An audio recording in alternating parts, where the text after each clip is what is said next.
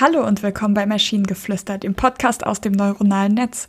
In jeder Episode stellen wir eine Geschichte vor, die nicht von einem Menschen, sondern von einer Maschine verfasst wurde. Und damit kommen wir zur heutigen Geschichte. Der Hund, der auf dem Mond spazieren geht. Der Hund, der auf dem Mond spazieren geht. Es war einmal ein kleiner Welpe namens Fluffy. Der lebte in einem kleinen Haus in einem kleinen Dorf. Eines Tages, als Fluffy draußen spielte, entdeckte er ein riesiges UFO, das über ihm schwebte. Der kleine Hund hatte es noch nie zuvor gesehen, aber er ging näher ran, um zu sehen, was es war. Plötzlich öffnete sich die Tür und eine Stimme sagte, Hallo da draußen. Möchtest du mit uns auf den Mond fliegen?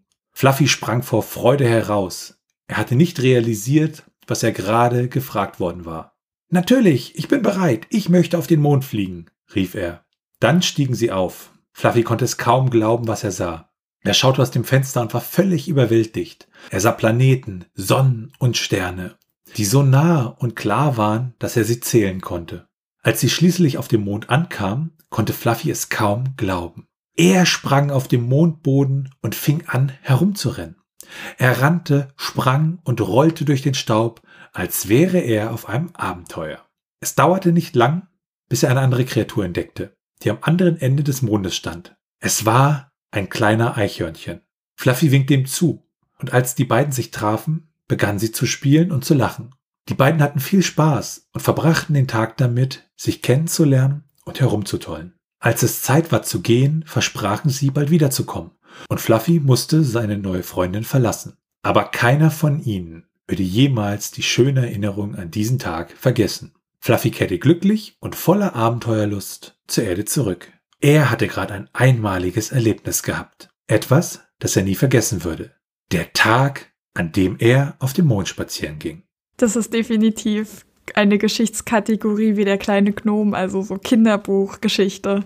Ja, ich finde auch, dass das hat wirklich sehr, sehr viel von, von Kinderbuch. Was mir jetzt aufgefallen ist, auch beim Vorlesen, ähm, ich weiß nicht, ob wir das vorher schon hatten, aber hier ist wörtliche Rede drin, ne? also wo die Charaktere halt selber sprechen und nicht immer nur gesagt wird, was sie tun, ne? Ich glaube, ich glaube, das hatten wir auch schon bei der absurden Katze. Aber ich bin mir unsicher, ob wir da auch Anführungsstriche hatten. Und hier hatten wir auch diesen schönen grammatischen Fehler, ne? Es war ein kleiner Eichhörnchen. Ja. Aber das haben wir dann halt so vorgelesen, wenn es so aus der Maschine kommt, was wissen wir schon, ne? ja, wenn die Maschine sagt, das ist so, dann ist es so. Aber da sieht man halt auch, dass die Maschine dann zwar sehr viel lernt, auch was so Grammatik und so angeht, aber sie ist halt trotzdem nicht perfekt. Ja, die Frage ist ja auch, wenn die, wenn die praktisch in den Trainingsdaten auch falsche Grammatik gemacht haben, vielleicht kommt das ja auch daher, ne, dass äh, wir sie sozusagen mit Müll gefüttert haben an der Stelle. Aber ich finde so die Geschichte an sich, also ich kann mir durchaus vorstellen, so als gute Nachtgeschichte für Kinder funktioniert das, ne? Ja, sehe ich auch illustriert, wie der kleine Gnome.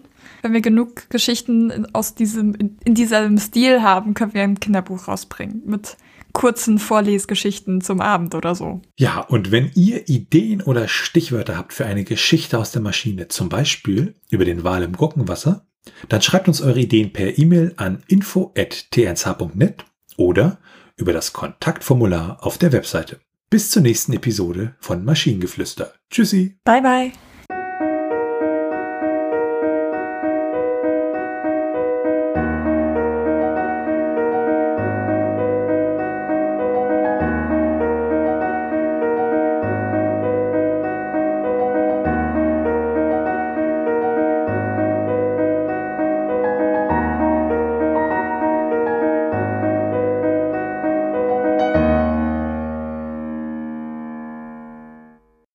Eine Produktion von Tone Age.